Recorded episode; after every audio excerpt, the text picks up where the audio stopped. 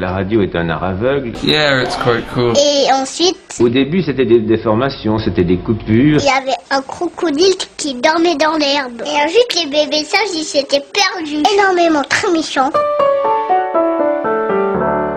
Bonjour et bienvenue dans l'univers sonore des interviews d'Eric Cooper. C'est quoi les interviews d'Eric Cooper Eh bien, c'est un podcast natif qui vous permet de découvrir virtuellement des personnes passionnantes et passionnées. Et comme on en a pris l'habitude déjà depuis euh, pas mal de- de- d'années, on démarre avec une citation. Parler ne fait pas cuire le riz. Citation qui nous vient de Chine. Avant d'aller plus loin dans ce podcast, allez, roulement de tambour.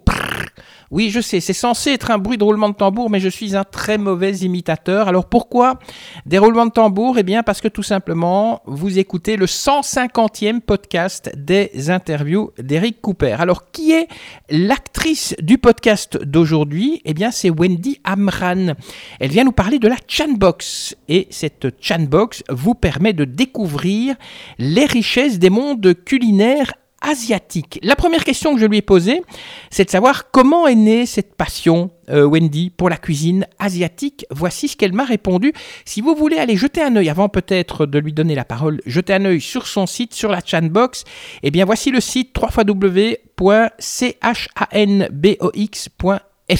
Je suis euh, passionnée euh, depuis toute petite par l'Asie. Ça a commencé par la Chine. J'avais euh, des amis chinois quand j'étais en primaire, donc j'ai déjà un petit peu découvert leur culture par ce biais-là. Et, euh, et la cuisine, dans l'absolu, m'a toujours passionnée. Euh, je considère que c'est une, euh, une occupation qui demande beaucoup de créativité, beaucoup de recherche, beaucoup de, de tests. Et, euh, et voilà, c'est quelque chose que j'adore explorer. J'ai donc euh, commencé à créer un blog il y a un peu plus d'un an sur la cuisine asiatique. Et j'ai remarqué qu'il y avait pas mal d'intérêt de la part des gens et beaucoup de questions également, parce qu'on connaît la cuisine asiatique dans son entièreté, mais on ne connaît pas toujours les spécificités par pays. On s'y perd un peu, on ne sait pas identifier les goûts. Donc euh, voilà, le, blog a pris de plus en plus d'ampleur. euh, il a été suivi par euh, l'explosion d'un groupe Facebook avec pas mal d'adhésions de la part d'un public assez large. Et du coup, l'idée m'est venue de créer une box thématique qui serait un espèce de mini atelier de cuisine mensuel où on retrouverait des produits vraiment typiques d'une cuisine d'un pays d'Asie avec un e-book de guidance qui pourrait un petit peu expliquer quels sont ces produits, comment on les utilise, quelles sont les spécificités de cette cuisine pour que les gens puissent choisir pays par pays euh, d'apprendre à connaître une cuisine typiquement asiatique. La cuisine des pays d'Asie, c'est une sorte de, de bloc uniforme ou alors vraiment il y a des grosses différences entre les pays Il y a des énormes différences entre les pays. Alors bien sûr, il y a des produits qui se recoupent. Par exemple, la sauce soja, euh, elle est utilisée pratiquement euh, dans toute l'Asie. Après, euh, si on va du côté des Philippines ou de la Malaisie, c'est une sauce soja qui est beaucoup plus sucrée. Si on va du côté de la Chine, il y a une sauce soja qu'on appelle la sauce soja foncée qui sert à un type de préparation, la sauce soja claire qui sert à un autre type de préparation. En Corée, elle est encore différente parce que le, le processus de, de maturation du soja est différent de celui euh, de la Chine et du Japon. Donc, il y a des produits qui se recoupent avec des petites spécificités locales. Mais à côté de ça, quand on traverse toute l'Asie, qui est quand même un continent absolument énorme, il faut le rappeler, euh, non, bien sûr, il y a, il y a des, des spécificités vraiment propres euh, à chaque pays. Et pour les, les Européens que nous sommes, est-ce que c'est facile ou pas euh, d'ouvrir son horizon gustatif justement à la cuisine asiatique? Alors ça, évidemment, tout dépend de la curiosité et de, de l'ouverture d'esprit. Il y a des ingrédients qui, euh, qui, euh, qui, sont vraiment très intéressants nutritionnellement parlant à intégrer dans notre alimentation. Par, exemple, les algues qui euh, commencent à arriver en Europe plutôt via la spiruline ou des choses comme ça, plutôt en termes de compléments alimentaires, mais pas vraiment en termes d'ingrédients culinaires. Et c'est vrai qu'en Asie, euh, par exemple au Japon et en, euh, Corée, les algues sont, sont énormément utilisées. Ce sont des produits qui peuvent faire peur de prime abord parce qu'on ne les connaît pas, mais en fait, ils sont hyper faciles à utiliser et à intégrer dans plein de recettes différentes.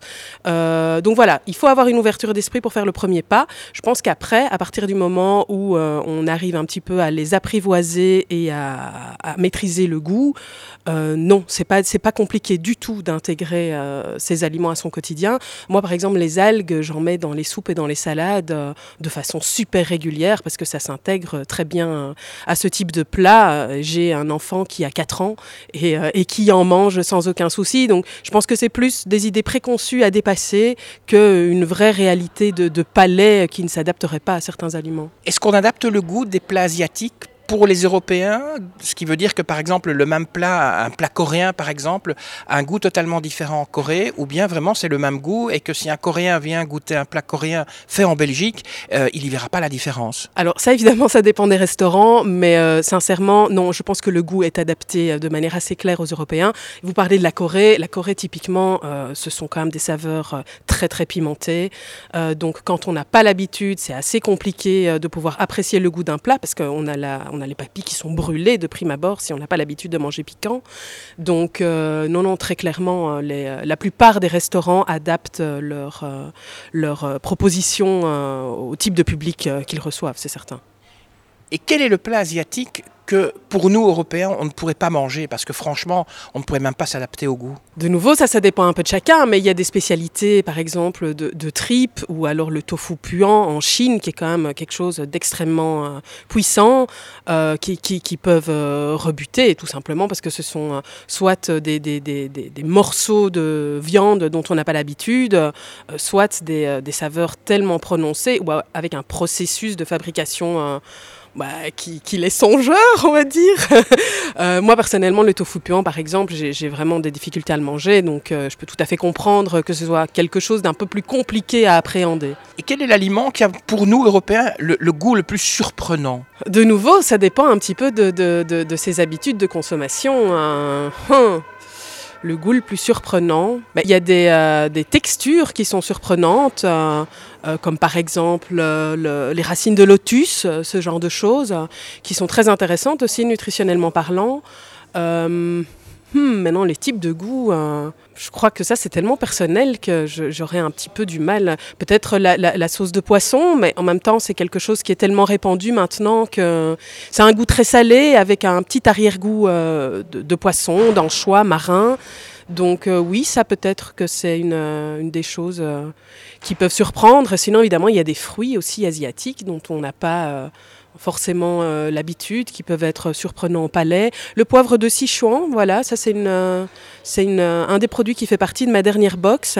Ce n'est pas du poivre en fait, ça s'appelle du poivre de, de, de, façon usuelle, on utilise ce terme, mais en fait il s'agit d'une baie dont on retire la cosse, et c'est cette cosse qui est utilisée pour, pour agrémenter des plats, et ça a un petit goût, ça a un goût citronné, un peu d'agrumes, et ça peut avoir une sensation un peu anesthésiante sur le bout de la langue, ça pétille légèrement donc ça, ça peut être par exemple quelque chose, oui, d'un peu surprenant comme type de saveur. Votre passion, vous avez eu envie de la partager et de mettre à disposition de tout le monde les, les produits asiatiques. Mais avant d'en parler, pourquoi ne pas avoir ouvert un, un restaurant ou une épicerie? Mais Parce que déjà, vu que j'avais envie d'avoir de, de, euh, cette double facette euh, informative et, euh, et, commerciale vraiment de proposition de produits, euh, avoir un restaurant euh, qui, qui pouvait proposer la multiplicité des cuisines que j'envisage, c'est très compliqué parce que ça veut dire que soit je change de chef tous les mois, euh, soit j'ai quelqu'un de supra-calé euh, qui, euh, qui sait proposer des, des, plats de tous les types de cuisine. Donc c'est vraiment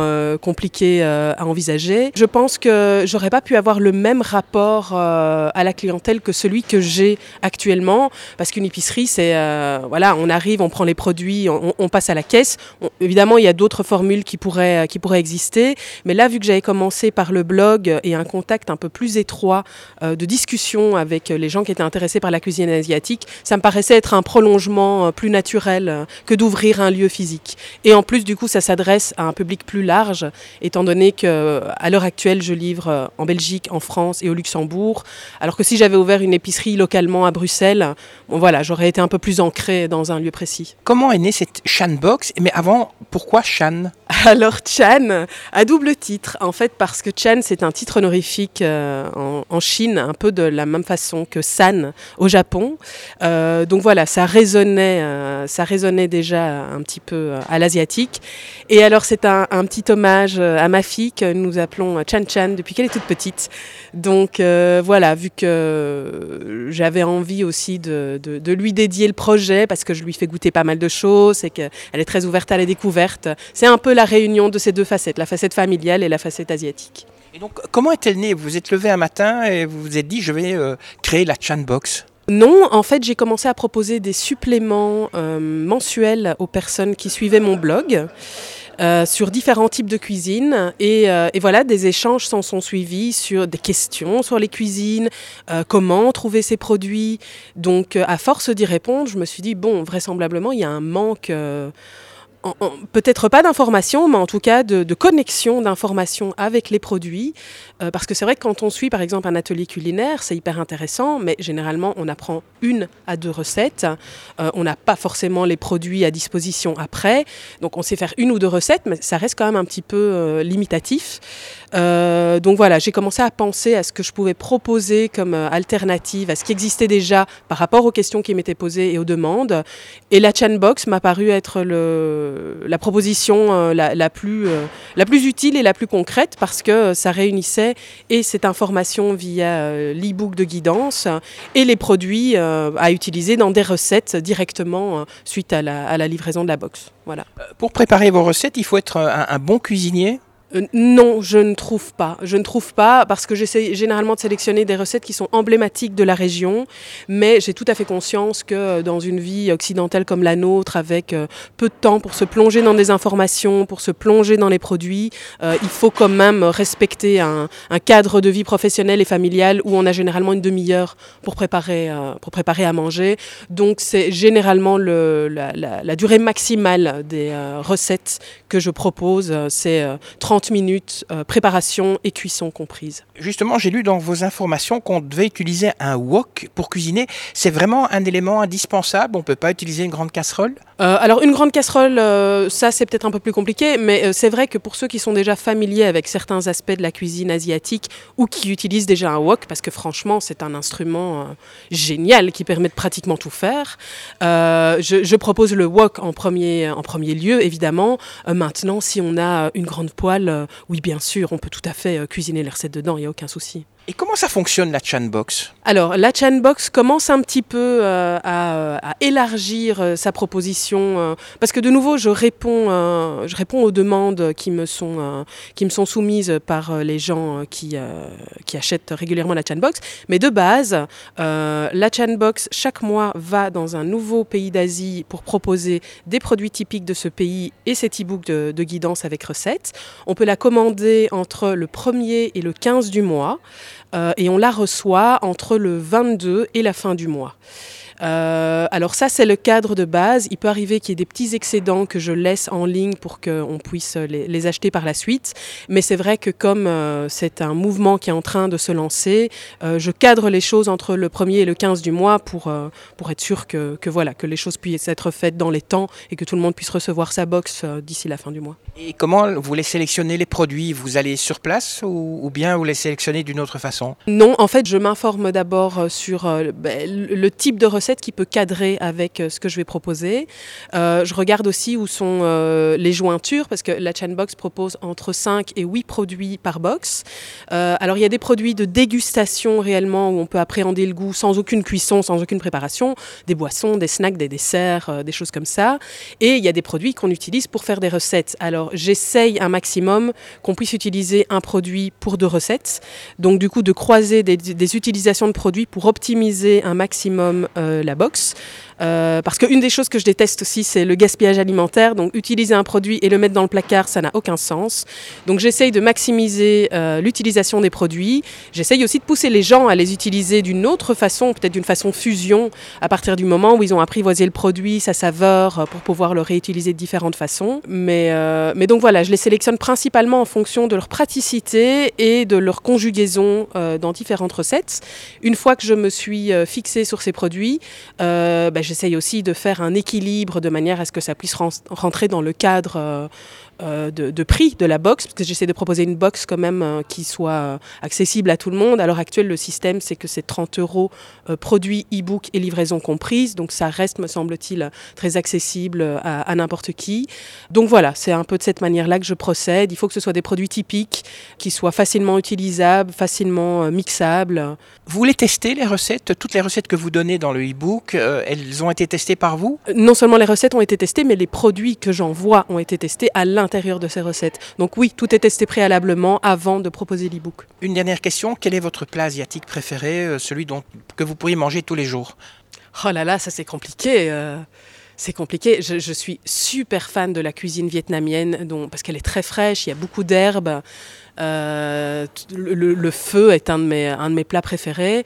Maintenant, si euh, je dois répondre de manière vraiment euh, claire et quotidienne, je dirais que c'est le ramen. Parce que c'est super facile à faire, qu'on peut y intégrer plein de, de, différents types d'aliments.